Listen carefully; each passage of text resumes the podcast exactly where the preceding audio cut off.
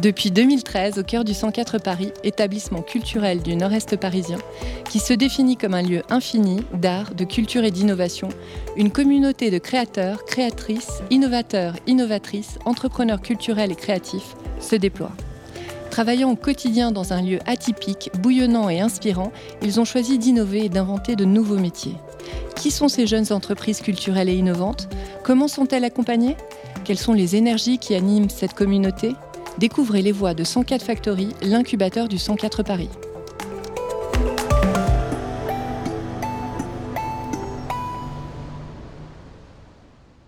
Bonsoir à tous et à toutes. Bienvenue euh, à 104 Factory, l'incubateur des industries culturelles et créatives du 104. Cet événement aujourd'hui, ce meet-up euh, Culture Impact euh, sur la finance responsable, fait partie en fait de notre nouveau programme Culture Impact, projet qui est porté par 104 Factory. Et en gros, c'est le laboratoire de la transition écologique au service de la culture.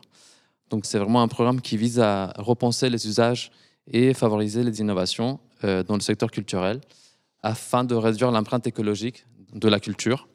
Donc, on a imaginé un programme en quatre volets, donc un démonstrateur écoculturel. Donc, euh, ici, vous êtes euh, dans le salon de l'incubateur. Et l'idée, c'est qu'on va ici imaginer plein de solutions. On va tester plein de prototypes euh, qui vont pouvoir démontrer que la transition écologique est possible dans le lieu culturel. Ça va être aussi un programme d'accompagnement. En fait, on va accompagner des entreprises qui proposent des solutions qui vont favoriser la transition écologique des institutions culturelles. On en accompagne déjà euh, quelques-unes à l'incubateur. Et ça va être aussi un programme événementiel. Donc aujourd'hui, c'est le premier événement de ce, de ce programme. Et puis un programme de formation innovante. Voilà. Donc euh, on vous en parlera bientôt euh, de tout ça.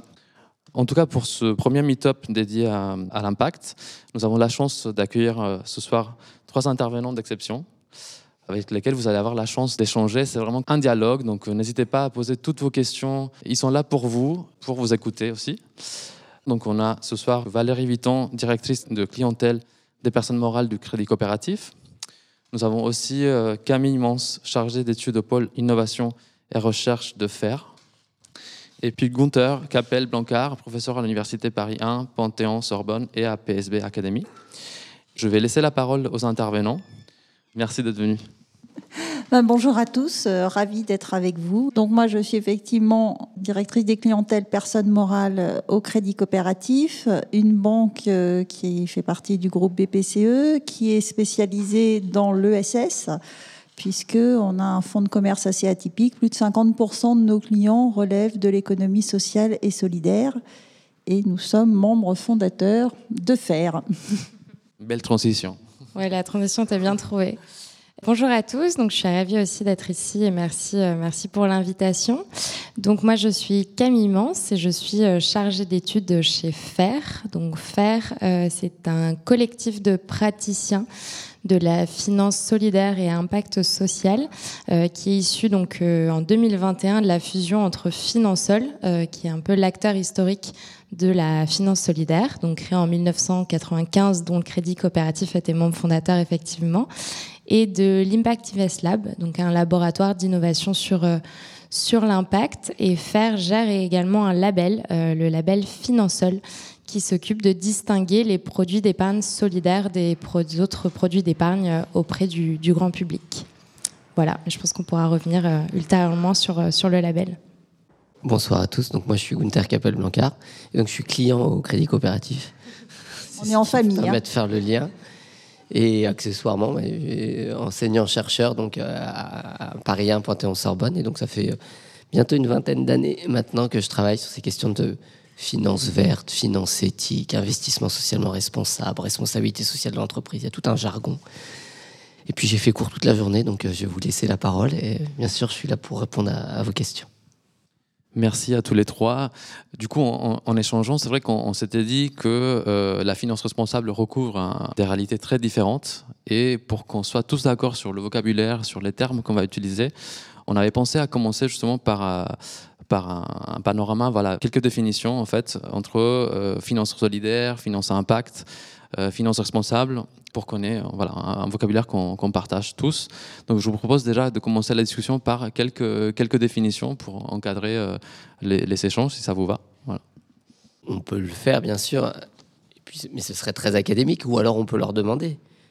Qu'est-ce que c'est que pour vous la mieux. finance responsable? Parce que on peut définir les mots, mais on risque de s'enfermer dans des terminologies. Le- en fait, ce terme de finance responsable, en soi, il pose énormément de questions.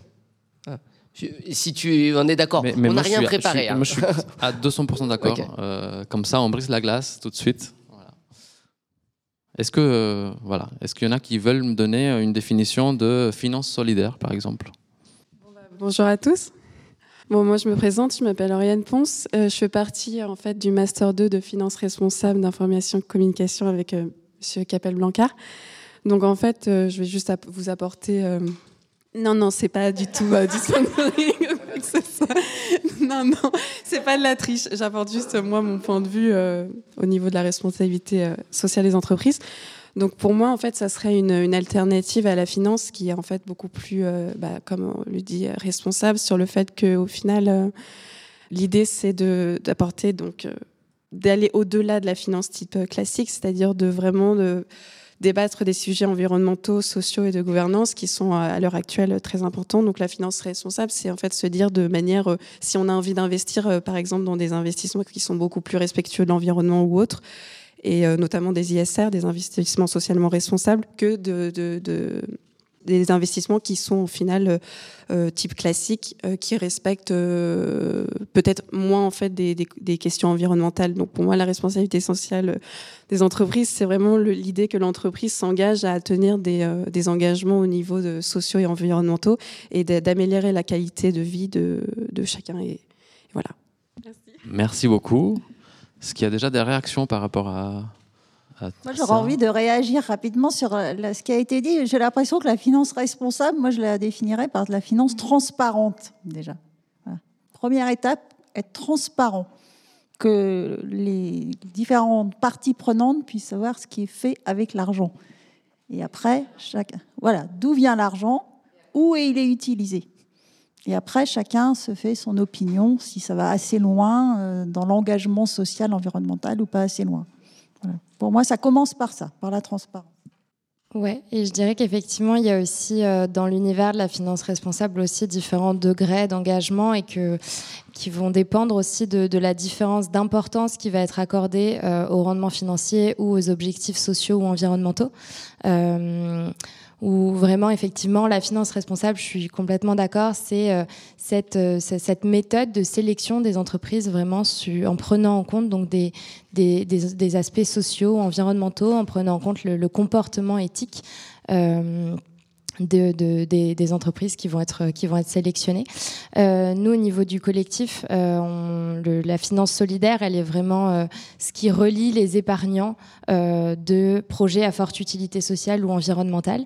Euh, Il y a peut-être un degré d'engagement euh, plus, plus fort, puisque vraiment les entreprises sont choisies et sélectionnées en fonction de leur, l'utilité sociale ou environnementale qu'elles vont, qu'elles vont générer.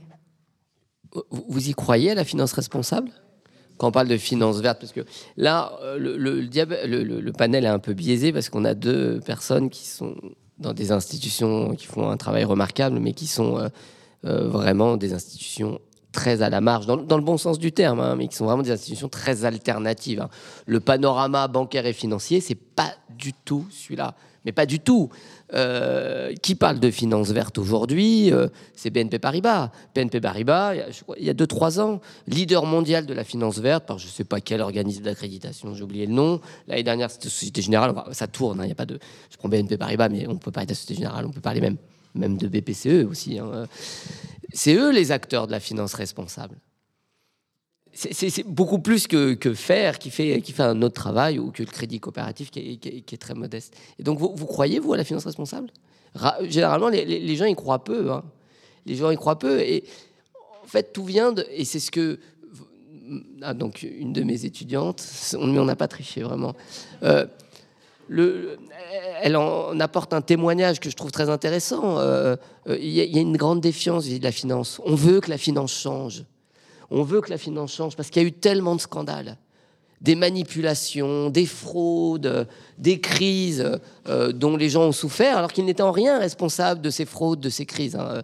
Euh, le grand public a été victime de la crise des subprimes, euh, les taxpayeurs, les, les, contribuables ont été évidemment victimes de ces crises et de ces fraudes à répétition. Donc on en a marre de cette finance qui n'est pas transparente, qui ne respecte pas les règles du jeu. Et donc, il y a cette petite musique aujourd'hui qui dit, bah, faut qu'elle on veut une finance qui s'intéresse aux vrais enjeux, au développement durable. Mais justement, euh, moi, je rejoins en fait euh, ce que vous disiez. C'est peut-être pas ce qu'on attend au fond de la finance. Une finance responsable, euh, pour moi, c'est comme vous l'avez dit, une finance transparente, une finance qui n'a pas de localisation dans les paradis fiscaux, qui n'a pas, je ne sais pas combien de filiales aux Bermudes et aux îles Caïmans avant même de se demander si euh, ça peut financer le changement climatique. Donc euh, il y a ces deux aspects dans la finance durable. Ce dont on parle, c'est évidemment beaucoup le changement climatique, euh, ce qu'on appelle aussi les, critères ESG, environnement, social, gouvernance. On veut des banques qui respectent ces critères, qui respectent les droits de l'homme. Mais d'abord, je crois qu'il est important qu'elles respectent des règles simples et de transparence. Et la finance, c'est pas quelque, une entité abstraite. La finance, c'est vous, c'est nous, parce que j'imagine que vous avez tous un compte en banque. Vous avez tous, euh, ou la plupart d'entre vous, un petit livret. Donc la finance, c'est n'est pas une abstraction et chacun peut se demander euh, est-ce que mon partenaire bancaire euh, joue cette transparence ou est-ce que euh, derrière un beau nuage de fumée verte se cachent des, choses horribles? Et il y a quand même de la littérature disponible où on n'a pas besoin d'avoir fait euh, dix ans de finance. Euh, il y a des ONG qui décryptent bien ce que font les différents établissements et il ne faut pas se laisser abuser euh, par la pub. Hein. Il y a une époque, euh, c'était la lessive qui lave plus blanc. Maintenant, c'est la finance qui finance plus vert. Mais c'est pas plus vrai dans que qui lave plus blanc. Euh. donc, il faut vraiment regarder ce qui se passe et euh, être un citoyen euh, responsable. Hein, euh, la traçabilité, vous regardez, quand vous allez au restaurant, on vous dit d'où vient la viande. Quand vous allez à la banque, on peut vous dire à quoi sert l'argent. Voilà, c'est des choses accessibles. Oui, d'où il vient, où il va, par où il passe, est-ce qu'il passe par un paradis fiscal Mais enfin, l'argent, d'où il vient, ça c'est assez tracé ça vient des entreprises, ça vient des particuliers, euh, mais c'est plutôt où c'est utilisé et quel type d'acteur euh, ça accompagne, quel type d'acteur, de quel type d'acteur ça développe l'activité. Est-ce que c'est des gens qui font des choses euh, dans les énergies fossiles ou pas? Est-ce que c'est des gens qui ont des filiales dans les paradis fiscaux ou pas? Est-ce que c'est des gens qui s'intéressent au social ou pas? Et attention aussi, pendant longtemps, alors je ne sais pas si c'est encore vrai, mais le plus beau rapport RSE de France, c'était suite Total, je crois. Hein. bon, était bien aussi. Donc voilà, il faut euh, être euh, un peu curieux et c'est super que vous soyez là parce que ça veut dire que vous êtes curieux, que vous avez envie de vous poser ces questions. Donc bravo et, après, euh, voilà, plus il y aura de gens curieux, et mieux ce sera, et plus la petite finance solidaire qui aujourd'hui est effectivement microscopique, mais qui croît vite. Hein, je vous laisse là parce que je connais moins les chiffres que vous, mais c'est en croissance très forte. Donc on a bon espoir. Oui, effectivement. C'est euh, chaque année, on, sort un baromètre en disant que c'est une année exceptionnelle pour la finance solidaire, euh, mais chaque année, on, dit la même chose, puisque chaque année, c'est plus exceptionnel que l'année d'avant. Mais effectivement, euh, aujourd'hui, l'épargne solidaire représente 0,42% de l'épargne euh, des Français. Donc euh, c'est effectivement très peu. Ce qui est en bon espoir, c'est qu'il y a deux ans, elle en représentait 0,3. Donc, euh, donc on est quand même sur une augmentation, sur une augmentation rapide. Et nous, on s'est donné comme objectif, d'un point de vue institutionnel, à arriver à avoir 1% de, de l'épargne des Français qui est placée sur des, sur des, sur des produits solidaires. Et en fait, euh, c'est effectivement ça. C'est important de voir que qu'avec son argent, on peut avoir un énorme impact en, réalité euh, en bout de chaîne. là, vous parlez bien de l'argent, de l'épargne des particuliers. Donc on sait bien d'où vient l'argent. Et on, est à moins de 1%. C'est ça, on sait d'où vient l'argent et on sait d'où il va, parce que nous, et où il va, pardon, puisque, puisque nous, on est une équipe qui travaille au quotidien et qui chaque année renouvelle le label en scrutant euh, ligne à ligne les, euh, les investissements qui ont été effectués. Je disais tout à l'heure, il y a une énorme défiance, tout le monde en est convaincu, euh, énorme défiance vis-à-vis -vis de la finance. Et en même temps, et là je prends ma casquette de prof pour rappeler deux, trois choses en même temps, c'est le secteur dans l'économie où, d'une certaine manière, il y a le moins de concurrence. Les gens ne changent pas de banque. Vous changez de boucher, vous changez de restaurant si vous n'êtes pas content, vous changez de club de sport si vous trouvez que c'est pas suffisamment à votre goût, mais les gens ne changent pas de banque. Alors même quand on leur demande dans les enquêtes, est-ce que vous appréciez? Modérément. Ils apprécient modérément, mais ils ne changent pas. Il y a une euh, énorme inertie. Pas, pas tant que ça. Bah si, à partir du moment où vous avez contracté un emprunt, vous avez fatalement signé un document euh, indiquant que vous conserveriez votre compte courant jusqu'à l'extinction de votre emprunt. Donc en général, quand on emprunte à une banque, c'est souvent pour un achat immobilier, ce qui veut dire un emprunt entre 10 et 15 ans. Ça veut dire que pendant tout ce temps-là, euh, sauf à entreprendre euh, voilà, des démarches extrêmement longues, compliquées, éventuellement coûteuses, vous vous sentez coincé. Alors après, il y a sans doute un, il y a sans doute. Euh, vous vous sentez. En fait, vous êtes beaucoup moins qu'on ne le croit. Beaucoup, beaucoup non, mais Sans doute, vous pouvez très bien avoir d'autres comptes en banque. Et puis, oui, non, mais vous parliez de changer de banque. Je ne parle pas d'en ajouter une autre. Je parle de vraiment changer de banque. On peut se sentir effectivement à différents moments de sa vie plutôt coincé, ce qui explique qu'il y ait finalement une grosse inertie quand il s'agit de changer. Et on pourrait faire autrement, sans doute. J'insiste sur le fait que ça explique pas tout, puisque ici, on a beaucoup d'ailleurs de, jeunes. Hein, euh, eux-mêmes sont pas concernés par les prêts immobiliers. Et je suis. Prêts étudiants, vous avez la même je crois, il me semble que c'est assez rare et je, peux faire le, je peux tout simplement leur poser des questions. Euh, je parie que la moitié ont euh, un compte en banque dans la même banque que leurs parents. ça n'a rien à voir avec les crédits, c'est juste il y a une inertie dingue euh, les gens, de toute façon, n'y pensent même pas.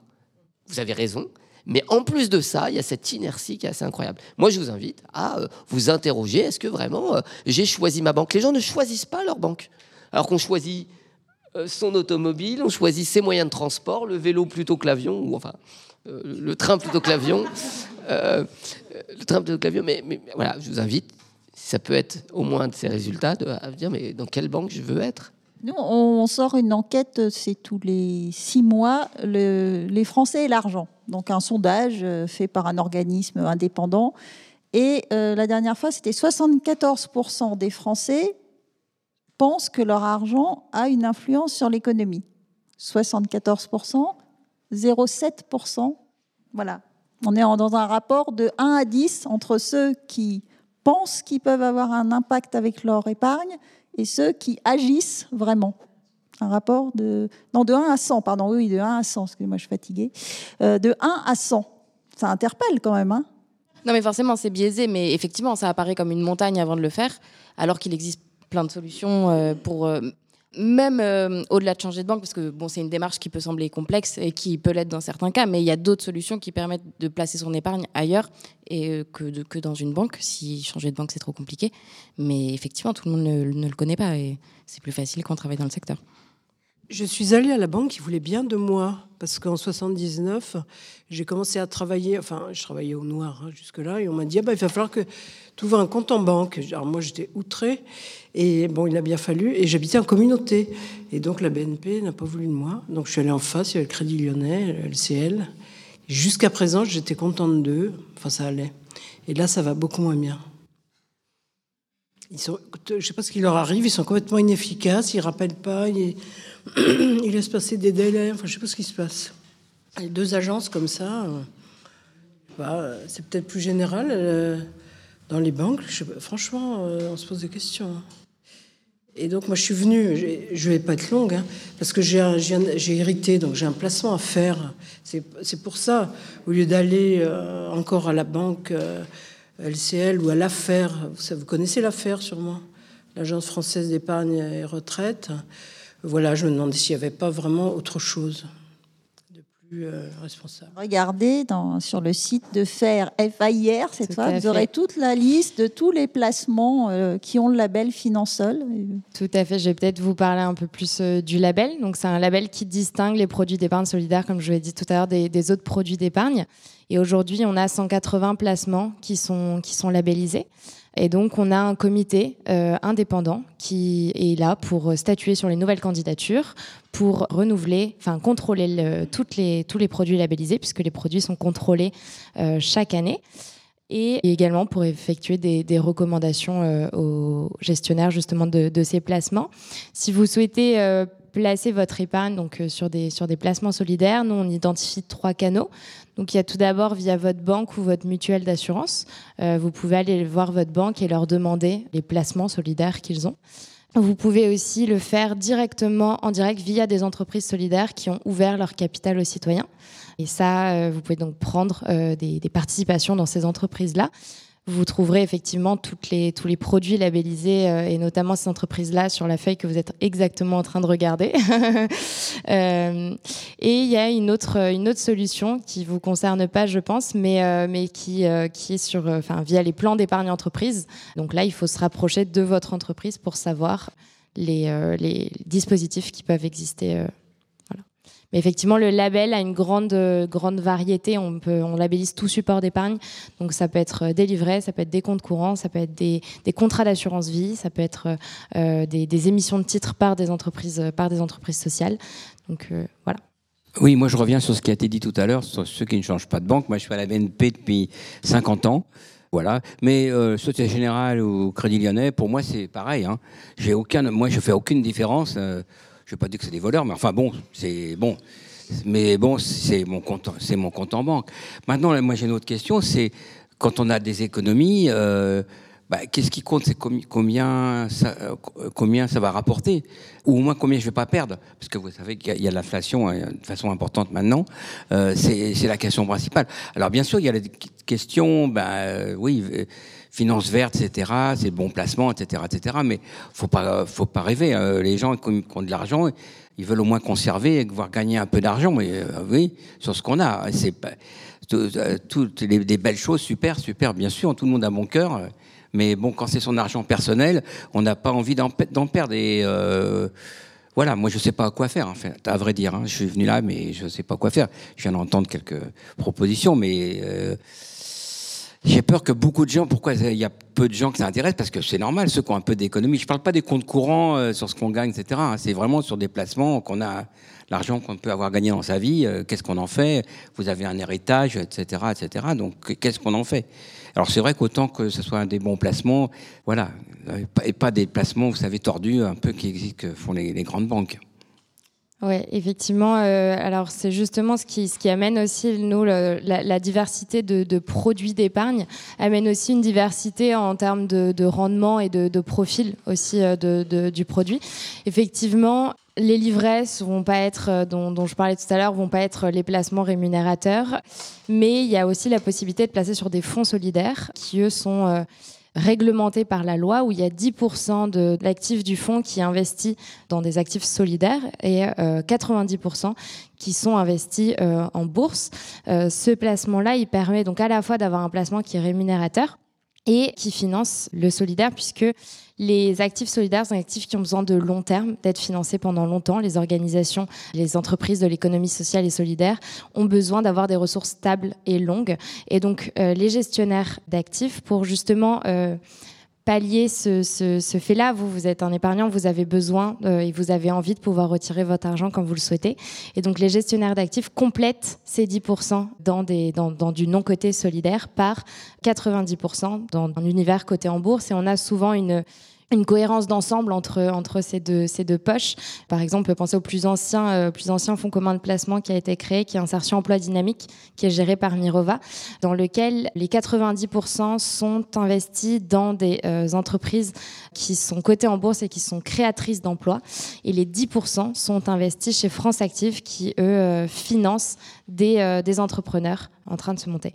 Et donc c'est pour ça qu'on peut avoir, on, arrive avec ça, avec ce, avec ce, avec ces, produits-là, avoir des produits qui financent l'économie sociale et solidaire, tout en ayant un niveau de rentabilité qui est demandé par, euh, par les épargnants. Et cette réglementation de 90 et 10, c'est une réglementation, c'est une, une réglementation française qui a été éditée justement pour protéger les épargnants. Mais il ne faut pas opposer euh, risque et, solidaire ou risque et responsable. Hein. Vous avez des, produits euh, qui sont, si on prend un livret euh, dans une banque responsable, transparente, ou un livret à la BNP ou les banques que vous avez citées, il n'y a pas par construction une différence de rémunération. Après, c'est vrai que si vous voulez aller sur des produits spéculatifs, vous allez pas les trouver dans des produits solidaires, mais là, vous allez avoir du risque. Donc, euh, c'est plutôt risque, rendement. Voilà, plus vous avez de rendement, plus vous avez du risque et plus vous avez le risque donc d'avoir un rendement négatif. Hein. Vous avez des, placements qui font des, des, courbes comme ça, puis d'autres qui font des courbes comme ça. Euh, donc voilà, j'opposerais risque, euh, enfin je mettrais risque rendement plutôt que transparence, euh, vertu des placements et rendement. Ça, vous pouvez trouver du rendement responsable. Voilà. je voulais poser une question, mais avant, je voulais juste répondre à, à monsieur parce que je ne suis pas tout à fait d'accord. J'ai l'impression qu'au contraire, les choses bougent et que Aujourd'hui, la question de la rémunération passe pas forcément avant la question de l'endroit où va l'argent des, épargnants. Alors euh, peut-être des jeunes épargnants et, et, à la mesure de leur épargne qui est pas forcément, euh, c'est pas l'Amérique non plus, mais en tout cas la question de où va l'argent, c'est une question qu'on se vraiment qu'on se pose beaucoup. Comme on se pose de plus en plus de questions sur la façon dont on consomme, il n'y a pas de raison que euh, ces questions-là, elles se posent pas aussi à l'échelle de, où va l'argent qu'on met à la banque, puisqu'on n'a pas d'autre choix que celui d'avoir une banque.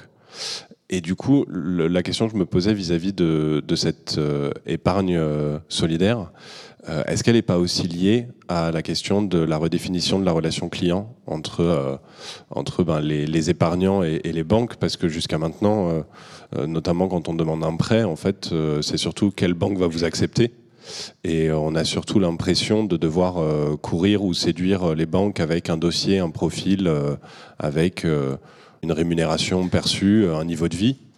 Et on, oublie euh, souvent qu'une banque, on en a tous besoin et que c'est avant tout un service et que la lisibilité de ce service, les frais qui vont être liés à ce service, euh, ils doivent être euh, vraiment transparents et lisibles pour les clients. Et tant qu'on n'aura pas peut-être inversé cette, cette tendance, ou en tout cas tant qu'on n'aura pas replacé les banques à leur juste endroit, les épargnants qui font tenir les banques debout aussi à leur juste place, on aura peut-être du mal à restaurer un climat de confiance qui permettra de croire dans euh, l'économie euh, euh, solidaire Ouais, je vais vous faire un rappel bref historique. Euh, en fait, la finance solidaire, elle est née de mouvements de citoyens, justement. Elle est née dans les années 80, euh, dans un contexte de libéralisation économique, de, montée rapide du chômage. Et donc, c'est euh, des collectifs de citoyens qui se sont, qui se sont, enfin, de mouvements de citoyens qui se sont rassemblés et qui, et qui ont voulu agir avec leur épargne, justement, pour, euh, pour faire face à des déficits de financement que pouvaient connaître euh, certaines organisations à utilité sociale. Donc, euh, donc ça revient un peu sur, enfin, à votre, votre, votre, votre question. Effectivement, il y a ce que disait donc la personne ici tout à l'heure. Effectivement, il y, a, ce, problème et cette question justement sur, sur le choix de la banque, mais vous avez aussi d'autres moyens pour euh, justement investir votre épargne. Vous n'êtes pas obligé de passer par, euh, par des placements bancaires. Et encore une fois, il y a des banques qui font, des, qui font, du, qui font du très bon travail. Mais vous, vous avez d'autres solutions, euh, que ce soit par, par, une, par, par votre entreprise, que ce soit en investissant direct, en direct dans des entreprises Il y a, il y a plein de moyens. Mais si, si vous si effectivement vous vous sentez bloqué entre guillemets par une question de, prêt, de changer de banque, etc., vous avez aussi d'autres moyens de vous engager dans, dans, l'épargne solidaire et euh, je pense que c'est important de, important de le rappeler. Je peux donner juste quelques, quelques exemples de, de, produits labellisés, mais, euh, mais, vous avez par exemple la foncière Ferme en Vie qui, euh, qui travaille justement sur, sur l'agroécologie, qui aujourd'hui a besoin de, a besoin de ressources et qui a ouvert son capital aux citoyens, qui acquiert des terres euh, qui, sont, euh, qui, étaient d'anciennes terres agricoles, euh, qui les louent à des porteurs de projets qui veulent s'installer en agroécologie, avec la possibilité, s'ils le souhaitent et s'ils le peuvent, au bout d'un certain temps, de pouvoir racheter ces terres. Donc, votre épargne peut aussi servir à financer ce, ce type de projet. si, si, si jamais vous, vous, enfin, vous ne pouvez pas passer par, par votre banque. J'aimerais bien revenir sur la question qui vient d'être posée, sur les questions du choix. Alors déjà, moi, je suis contente, je suis allée vérifier mon, Plan d'épargne à la Maïf, a priori, est labellisé. Par contre, je suis à la BNP pour le reste. Euh, la question du courtier, en fait, c'est-à-dire que oui, on change de banque quand on change de banque, on fait des prêts immobiliers, on revient à ce qui a été déjà dit plusieurs fois. Quand on cherche, soit on va aller voir des banques en direct, euh, effectivement, et on va avoir le temps de le faire et de mettre en concurrence et discuter, soit on va passer par des courtiers. Et aujourd'hui, ce sont des, des euh, acteurs qui sont très présents. Alors, il y a meilleur taux euh, très connus, pas forcément les plus efficaces et les autres. Eux sont pas forcément labellisés sur ces questions, sont pas forcément engagés sur ces questions. Or, je, ne sais pas le, nombre de dossiers apportés par des courtiers et apportés en direct euh, dans les banques. J'ai aucune notion de taux, mais en tout cas, ces interlocuteurs-là aussi sont pas forcément porteurs de ces questions. Et quand on arrive en tant que client, c'est pas forcément quelque chose qu'on a en tête. Donc, est-ce que dans les labels que vous portez ou dans les accompagnements que vous faites, par exemple, les métiers de courtier sont accompagnés Est-ce qu'il y a des réseaux identifiés? J'ai envie de dire que quand vous passez par un courtier, c'est que vous cherchez, comme vous dites, le meilleur taux, même si vous passez par un autre courtier. Donc déjà, quand vous cherchez le prix le plus bas, quel que soit le bien de consommation, que ce soit un prêt, euh, un vélo ou euh, un plat cuisiné, vous n'avez pas la meilleure qualité. Vous voyez? Si vous dites, euh, moi je suis pour le Made in France, mais je vais acheter le vélo le moins cher, bah, quand vous regarderez l'étiquette, il sera fait en Chine. Voilà. Donc pour la finance, c'est un peu la même chose. Autre chose, euh, je dis un peu en vrac, mais euh, je pense que tout le monde ici connaît la mobilité pour le téléphone. Quand vous changez de portable, c'est très facile. Mais j'ai l'impression que personne ne connaît une loi pourtant plus ancienne, je me rappelle plus de quand elle date, sur la mobilité bancaire. Donc vous allez voir la nouvelle banque que vous avez choisie et vous lui dites, moi, maintenant, je veux travailler avec vous. Et euh, la banque, elle s'occupe de tout pour euh, changer vos prélèvements EDF, vos prélèvements ceci, cela. Alors, je ne sais pas si je devrais le dire, parce qu'on a des clients aussi qui font des prêts immobiliers chez nous, et euh, s'il y en a dans la salle, ça va peut-être leur donner envie de partir, mais c'est pas parce que vous avez un prêt immobilier que vous êtes obligé de rester 15 ans ou 20 ans dans votre banque. Hein. On vous fait croire, peut-être. Mais quand vous achetez une machine à laver, il peut y avoir un sticker d'une marque de lessive, mais vous n'êtes pas obligé d'acheter la lessive dont il y a le sticker sur la machine à laver. Donc euh, voilà, je pense que les banques, hein, et voilà, je me mets dedans moi aussi, on impressionne peut-être un peu trop les clients et on leur fait croire des choses qui sont pas vraies. Donc, vous avez peut-être souscrit un prêt immobilier il y a, il y a deux ans à la BNP, ou on va arrêter peut-être de parler d'eux parce qu'on va leur faire de la pub à force. enfin, dans n'importe quelle banque, si demain vous vous dites, bah, je regarde quand même, ces gens-là, euh, ils sont, des, ils sont dans les paradis fiscaux, ils font ci, ils font ça. Euh. Et puis c'est louche aussi, euh, si vous voulez, une banque qui vous fait presque rien payer, et puis vous entendez dans les médias qu'il y a des bénéfices records. Bon, c'est bizarre, non? Donc ils font grâce à quoi les bénéfices Pas grâce à vous, parce que vous payez presque rien. Donc ils les font sur les marchés financiers, on est d'accord. Bon, voilà, vous voyez, il y, a plein de choses comme ça.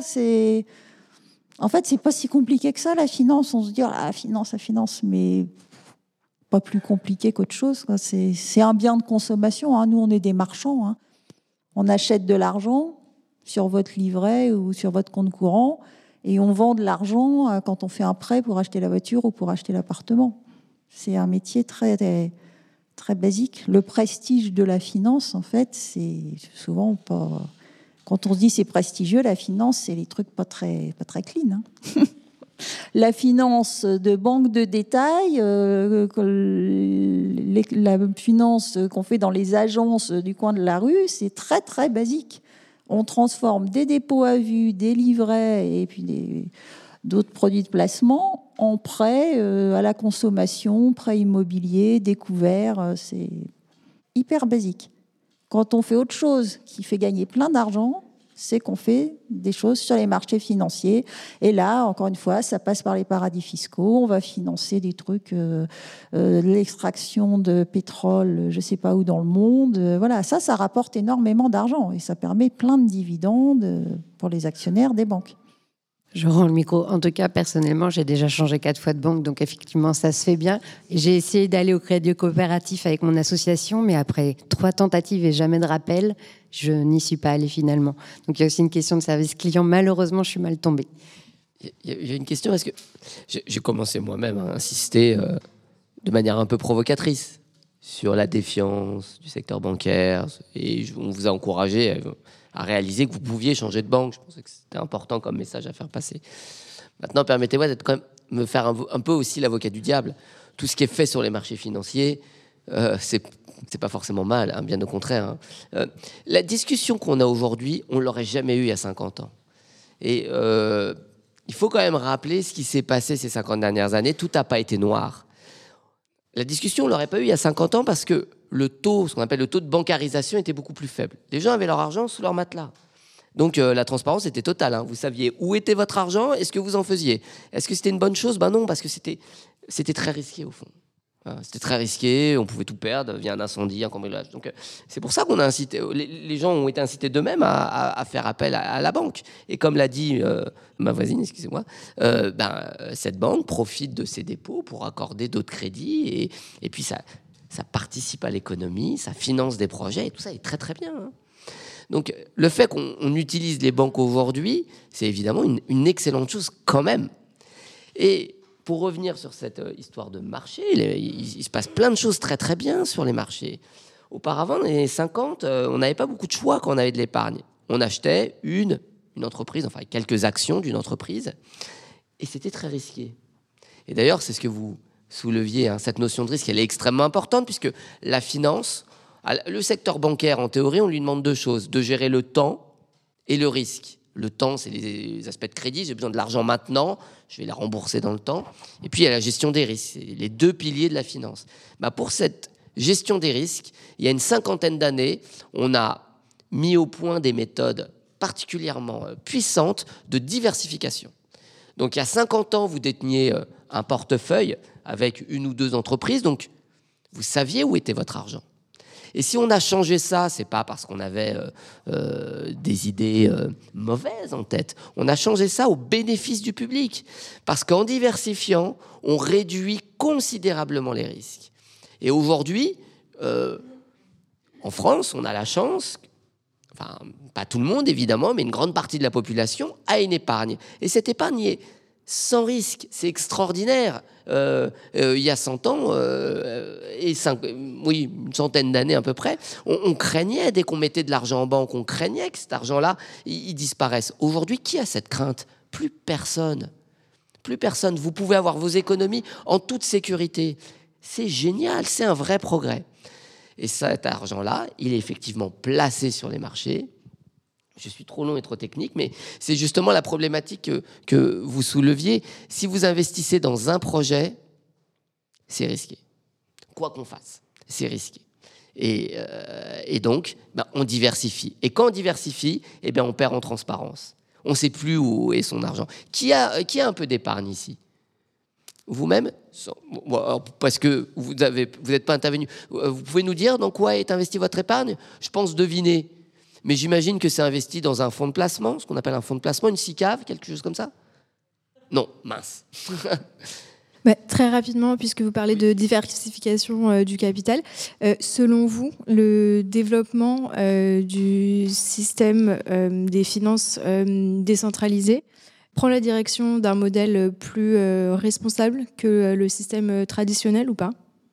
Donc, selon vous, est-ce que euh, le développement du système des finances décentralisées prend la direction d'un modèle plus responsable que le système euh, traditionnel? Qu'est-ce que c'est que le, système décentralisé? Qu'est-ce que vous entendez? Les plateformes euh? La DeFi, voilà, donc les, les finances décentralisées.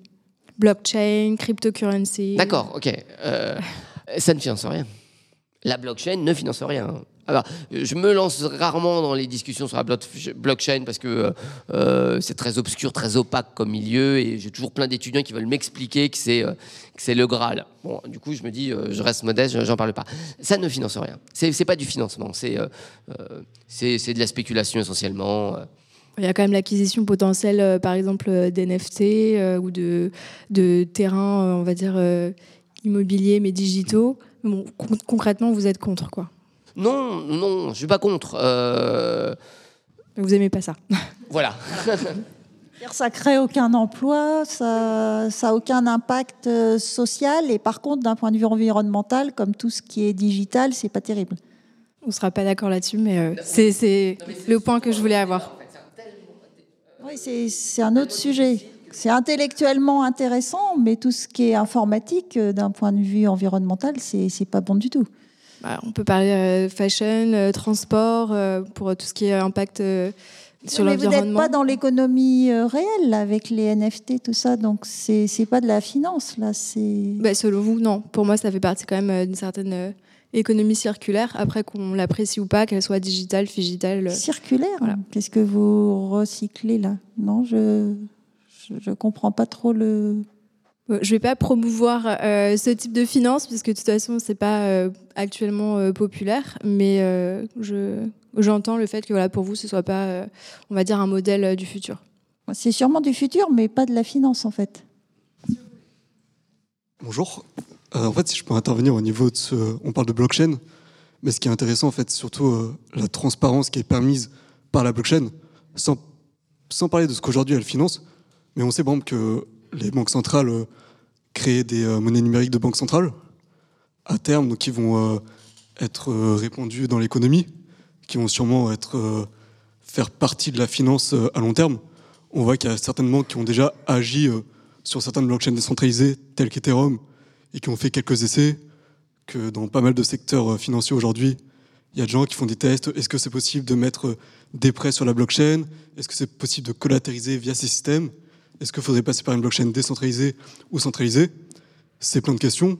Mais en soi, dans un sens, via une blockchain décentralisée où personne n'aurait réellement d'ascendant dessus, on peut quand même potentiellement créer des systèmes euh, avec un peu plus de euh, transparence pour savoir où va l'argent. Si vous êtes déjà allé voir sur Ethereum, on peut retracer n'importe quelle adresse et savoir euh, par où cet argent est passé. Mon point, en fait, c'était pas d'être négatif parce qu'en fait, j'ai une opinion personnelle, mais ce dont j'ai parlé jusqu'à présent, c'était une réflexion plutôt académique. Mon opinion personnelle, en fait, on s'en moque. vous avez peut-être raison. vous connaissez certainement mieux que moi. Mon point, c'est juste de dire, je crois pas que c'est le sujet ce soir, en fait. C'est complètement autre chose. Hein, euh, ça participe pas de la finance responsable. Euh, donc ça ne veut pas dire que c'est pas promis à un avenir. Effectivement, les banques centrales euh, s'y intéressent, mais enfin voilà. Pour, moi, c'est un, autre sujet que celui de ce soir, et je crains qu'on se disperse si on discute de, ce point et qu'on mélange et qu'on n'y arrive pas. Alors, je vais revenir sur, voilà, sur, sur le sujet. Enfin, en tout cas, je vais essayer. moi, j'aurais aimé avoir un éclaircissement sur qu'est-ce qu'on appelle une entreprise responsable Au moment où on doit éventuellement euh, lui accorder un prêt Ça, c'est ma première question. Et la seconde question, c'est sur la responsabilité du prêt lui-même.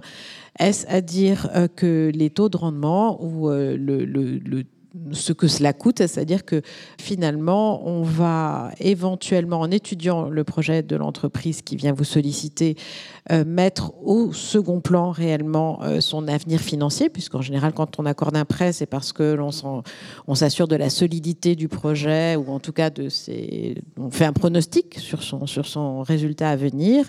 Est-ce que ça veut dire que la rentabilité financière passe réellement au second plan? Donc voilà, la définition de à qui, euh, on, accepte de, faire un prêt et sur quels critères réels, parce qu'il ne s'agit pas de faire du greenwashing d'un côté, du côté des banques, mais aussi du greenwashing. Enfin, je pense que c'est pas que green, hein, mais euh, du côté de celui qui porte le projet pour que ça passe. Euh, voilà, la cosmétique peut marcher dans les deux sens. Donc voilà, sur quoi vous asseyez votre décision et en même temps, qu'en est-il des prêts auxquels, enfin, du prix du prêt que vous allez accorder? Donc ça, ça doit être pour moi la question. Alors, qu'est-ce que vous avez dit Qu'est-ce qui est une entreprise responsable? Voilà. Bon, ça, moi, j'ai pas, j'ai pas une réponse. C'est pour ça, pour moi, le sujet, c'est vraiment la transparence, parce que ce qui va être jugé suffisamment engagé d'un point de vue social ou environnemental pour vous est peut-être pas la même chose que pour Monsieur ou pour Madame ou voilà. Donc après, c'est à chacun de se faire son opinion. Est-ce que on dit par exemple qu'une entreprise qui crée de l'emploi, elle est socialement responsable? Voilà. Bon, comme vous, j'ai une opinion qui est voilà, qui est mon opinion, qui n'est pas forcément la vôtre, et, voilà, j'ai pas besoin de vous la donner. Euh, en tant que prêteur, alors voilà, chaque euh, établissement bancaire va se donner des critères. Sur des critères environnementaux, on peut plus facilement objectiver que sur des critères sociaux. Bon, voilà. Donc euh, il y a une partie aussi, on ne peut pas mettre la barre trop haut parce que euh, si on fait euh, trois prêts par an, bah, là on va détruire de l'emploi dans la banque. Donc il faut trouver un juste milieu. Le, juste milieu, nous, enfin Crédit Coopératif, on se dit on voit combien de gens nous déposent, enfin je dis nous, puis les autres banques pareil, combien de gens euh, adhèrent à notre système, donc nous confient leur argent et ça nous donne le volume que l'on peut euh, prêter, à peu près. Hein. Euh, voilà. Après, il y a du recours au marché, bien sûr, mais grosso modo, c'est ça quand même. Les critères de risque. Bon, bien sûr, vous l'avez bien compris, l'argent qu'on prête, c'est l'argent que l'épargnant nous prête. Donc il ne faut pas que ce soit trop risqué. Si on veut prêter dans des entreprises très risquées, il faut arriver à des systèmes euh, comme euh, ce dont parlait ma voisine, avec des fonds 90-10, où on dit sur 10% de l'épargne qui est mise dans ce fonds, on peut faire vraiment du très social, très solidaire et, peut-être euh, assez risqué parce que c'est baqué par 90% sur des entreprises euh, du CAC 40 ou qui, où là on est sûr que ça assure euh, un risque plus faible. Donc vous voyez, après, si vous investissez en direct dans des projets, comme c'était indiqué aussi par faire, vous allez retomber dans des risques, comme euh, vous disiez, euh, si on investit projet par projet, bah, le projet, ça passe euh, ou ça casse. L'intérêt de mutualiser, c'est que bah, c'est dissous dans, dans, la, dans le global. Je ne sais pas si j'ai répondu à tout, là je ne sais plus. Donc on cherche des projets qui soient responsables, mais aussi financièrement solides. Voilà, l'un ne peut pas se substituer à l'autre. On ne peut pas prêter à un super projet si le modèle économique n'est pas viable. Puis on, a aussi une responsabilité. On ne va pas prêter à des gens pour qu'ils créent une entreprise où on sait que voilà, ça risque très fortement d'aller dans le mur. Après, euh, on peut tomber dans le défaut de conseil aussi. Hein. On a toujours un peu cette épée de Damoclès. Voilà, et le, taux d'intérêt du prêt, il tient compte euh, du risque aussi. Euh, mais il peut tenir compte, par exemple, euh, si on fait des produits de placement très responsables, verts sociaux, et que les gens acceptent qu'ils soient un peu moins rémunérés, ça permet de un peu demander un peu moins d'intérêt à celui euh, qui emprunte. Et puis, il y a aussi des, mécanismes de refinancement auprès de la Banque européenne d'investissement, par exemple, qui, a des enveloppes de refinancement pour les banques sur des projets qui ont des critères euh, sociaux notamment, et puis ça commence aussi environnementaux.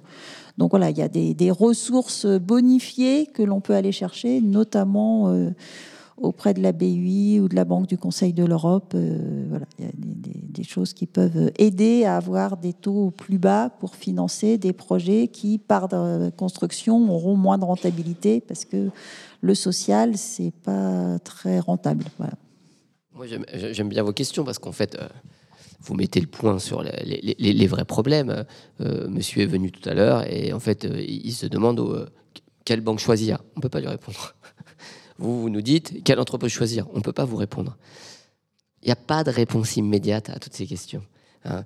Et c'est d'ailleurs la raison pour laquelle beaucoup d'économistes, qu'on considère un peu étroits parfois, à tort, hein, vous disent, euh, sont très réticents vis-à-vis de, de, tout euh, ce, cette mode autour de la RSE. Parce qu'ils disent, mais en fait, ce qu'on ne sait pas définir, euh, généralement, ça demande d'être très prudent. On ne sait pas ce que c'est que la RSE structurellement, on ne sait pas ce que c'est que la RSE. Pourquoi? Parce que l'idée de la responsabilité sociale, c'est l'idée qu'on va avoir plusieurs objectifs. Fondamentalement, c'est ça. Donc, le profit, évidemment, ou la solvabilité. Enfin, on veut que ce soit viable, hein, en gros. Euh, mais on veut aussi qu'il y ait un impact environnemental, ou qu'il n'y en ait pas plutôt, d'impact environnemental. Mais on veut aussi prendre en compte la diversité, le genre, euh, la qualité des ressources humaines. Donc c'est fondamentalement multicritère.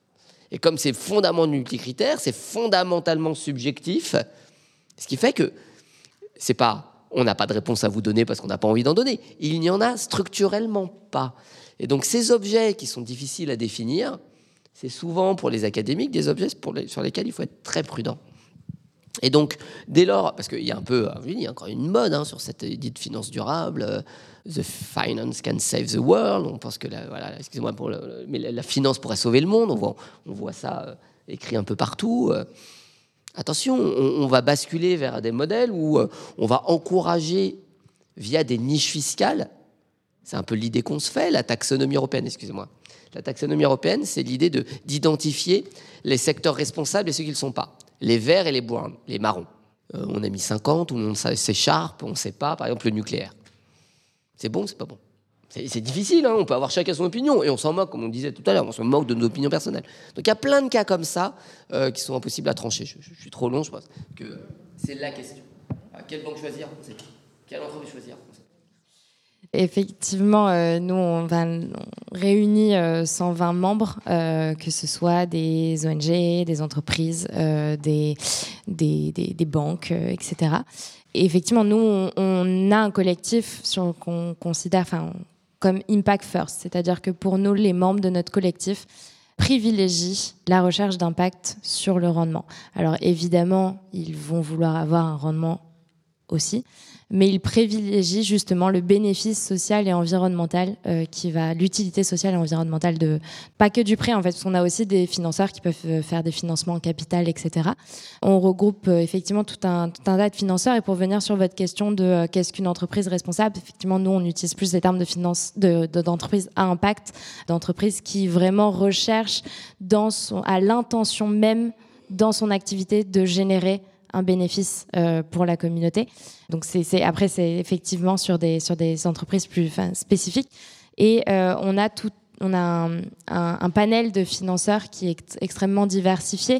On va avoir des financeurs qui vont être spécialisés dans l'intervention en amorçage, donc qui va être plus risqué, mais qui vont vraiment. Aujourd'hui, il y a un déficit de financement dans l'amorçage et qui vont vraiment essayer par leur, enfin, par leur activité de pouvoir soutenir ces entreprises qui se lancent là. On va avoir d'autres financeurs qui vont être plus sur le changement d'échelle et donc accompagner euh, des entreprises un peu plus euh, matures à se développer et faire en sorte justement de, développer ces, entreprises qui sont, qui sont plutôt euh, qui, se sont créées pour générer un bénéfice social ou environnemental. Donc voilà, nous, y a, on a aussi un, un, sésame euh, dans la finance solidaire qui est l'agrément ESUS, l'entreprise solidaire d'utilité sociale. Et on a beaucoup de, beaucoup de financeurs, justement, qui se basent aussi sur, cette, euh, sur, ce, sur, sur la possession de cet agrément pour, euh, pour, dans leur financement.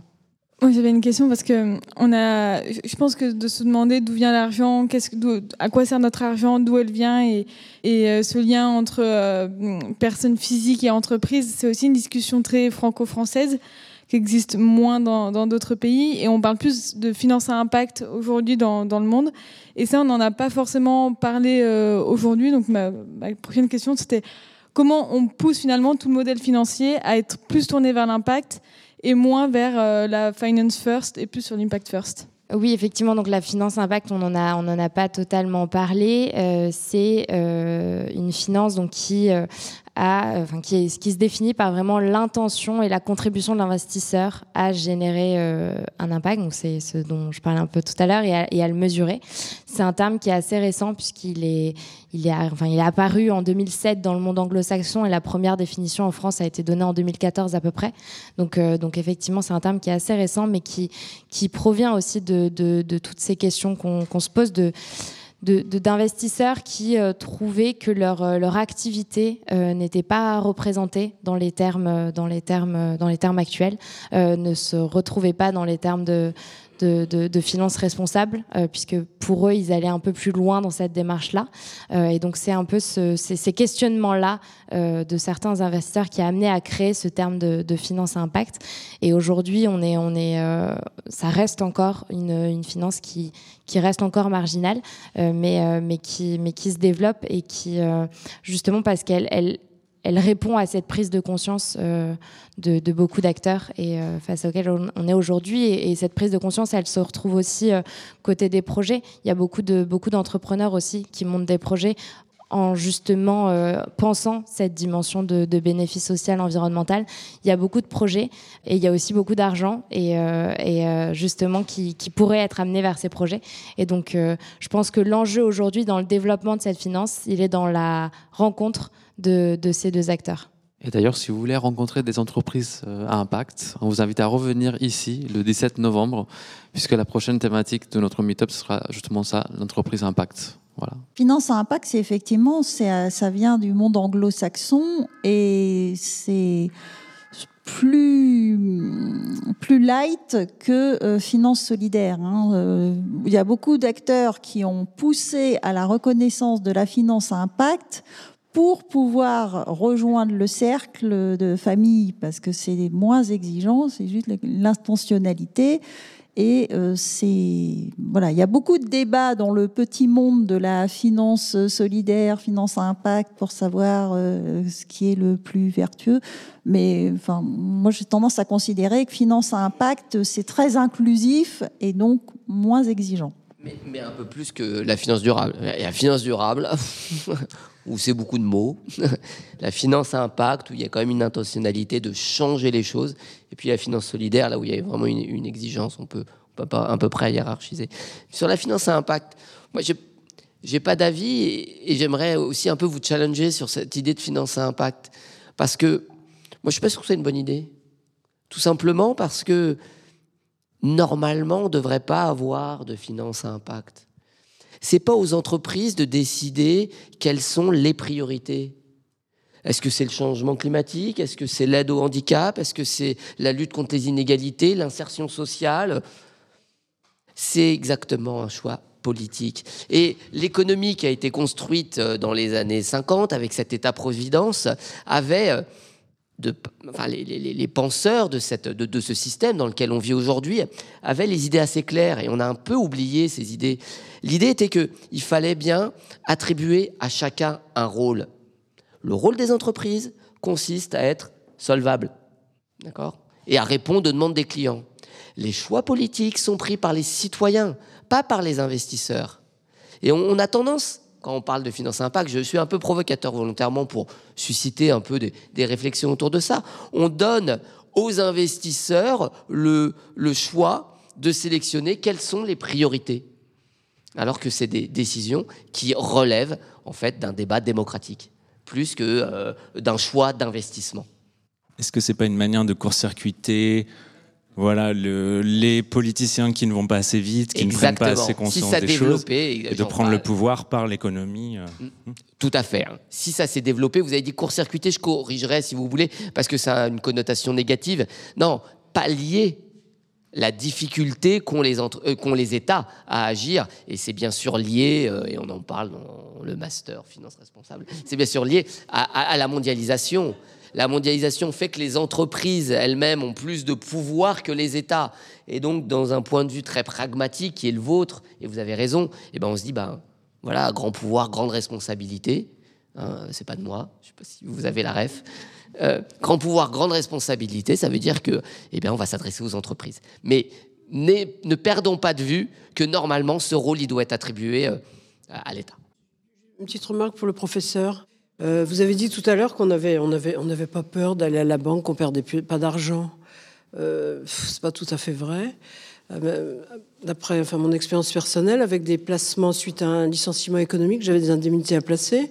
Et donc, euh, la, la, banque avait fait. j'avais un portefeuille, un portefeuille d'actions. Voilà, et l'autre après, c'était une, assurance vie. Et quand il y a eu deux grosses crises financières, la dernière c'était les subprimes, celle d'avant je ne me rappelle plus, eh ben, j'ai perdu de l'argent. Merci de nous avoir corrigé. C'est vous qui avez raison. Et ça, c'est scandaleux. La banque n'a pas fait son travail. Normalement, elle n'aurait pas dû. Euh, c'est parce que les conseillers vous poussent à faire des placements plus dynamiques, donc plus risqués. Et là, euh, voilà, paf. Donc maintenant, je me méfie. Ce que vous vouliez dire, c'est que les banques peuvent plus faire faillite, c'est ça. C'est voilà, on n'est plus comme dans les banques, comme dans les westerns où on met son argent à la banque puis elle disparaît. Oui, c'est ça que j'avais en tête. Mais les petits épargnants ne devraient pas perdre d'argent. La, garantie en capital, bien sûr, bien sûr. c'est que vraiment, il faut que vous changiez de banque. La banque doit vous alerter sur les risques qu'elle vous fait prendre et vous les prenez après en toute connaissance de cause ou, ou pas. Mais j'ai encore une question, alors je ne sais pas pour lequel de vous trois, mais euh, dans, les acteurs extrêmement euh, dynamiques du secteur plutôt social et de l'inclusion et éventuellement aussi écologique, il y a beaucoup d'associations. Ce ne sont pas des entreprises et il se trouve que j'ai pas entendu une seule fois ce soir le mot d'association. Donc est-ce que c'est parce que vous les incluez dans les entreprises et les associations pour vivre, pour croître, pour euh, offrir des services puisqu'elles sont justement des opérateurs éventuellement éventuellement à la place de l'État. Enfin, on ne va pas rentrer dans le système solidaire, mais on a un système solidaire extrêmement hybride, en tout cas en France aujourd'hui. Comment ça se passe pour les assos quand elles ont besoin d'argent et, sur quoi elles peuvent s'engager à, rembourser un emprunt et, comment elles peuvent payer, euh, même si c'est modique, le pourcentage supplémentaire de leur emprunt qui est à remettre au prêteur. C'est vrai, souvent quand on dit entreprise, euh, on englobe euh, les, associations, mais il me semble que je l'ai dit. En tout cas, nous, euh, j'ai dit, on avait à peu près 50% de notre clientèle qui sont des organismes sans but lucratif, associations, fondations, mutuelles. Donc le, prêt aux, associations, je, vois bien. Bah, je dirais c'est la même logique que quand on prête à une entreprise d'une forme juridique classique, SA, SAS le modèle économique. Est-ce que l'association va pouvoir rembourser le prêt qui lui est fait? Alors la différence qu'on constate, c'est souvent que les associations, elles doivent emprunter sur des durées plus longues parce que euh, ben, le, résultat qui est fait est assez faible, surtout celles qui sont financées presque exclusivement par des fonds publics, hein, dans le domaine de la santé, du handicap, etc.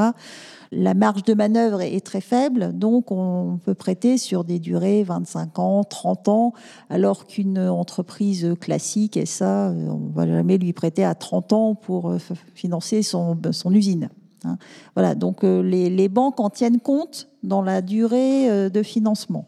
Alors après, est-ce que c'est une bonne chose euh, qu'elles soient obligées d'emprunter sur si longtemps Là, c'est encore un autre débat. Parce que 30 ans, c'est long. S'il y a d'autres investissements à faire entre-temps, ça superpose les prêts. Bon, voilà. Mais si on ne veut pas trop grever le budget de la sécurité sociale, par exemple, il faut faire comme ça. Oui, effectivement, on parle d'entreprise, mais, euh, euh, ça englobe les associations, ça englobe les coopératives, ça englobe effectivement euh, plein d'autres statuts, juridiques. Effectivement, nous, les financeurs de notre réseau, financent aussi tous ces types, de, statuts juridiques. Et on a aussi pas mal de, coopératives dans le réseau qui ont ouvert leur capital aux citoyens. Après, en termes pour les associations, donc elles peuvent effectivement se financer avec tous les outils avec lesquels elles se finance les autres, les autres, les autres structures, même si c'est effectivement plus difficile pour des associations. Comme je disais tout à l'heure, la finance solidaire, elle était aussi née par rapport à un constat de déficit de financement dont souffraient certaines organisations, notamment les associations. Mais au-delà de ça, il y a aussi un mécanisme qui est intéressant. Alors, c'est les grosses assos aussi, en général, qui, captent ce mécanisme. Mais euh, on a pas mal de, produits, notamment des livrets, qui marchent sous forme de mécanisme de partage, où vous avez environ, euh, enfin, au minimum 25% du revenu de votre épargne qui peut être donné à des associations. Donc, du revenu de vos livrets euh, qui peut être donné de façon automatique à des associations. Eh bien, s'il n'y a pas d'autres questions, je vous propose de, de, nous arrêter là. Merci beaucoup d'avoir joué le jeu et de voilà d'avoir participé. Pour suivre nos actualités ou si vous souhaitez candidater à notre incubateur, n'hésitez pas à aller sur notre site 104factory.fr. Merci de nous suivre, à très bientôt au 104 Paris.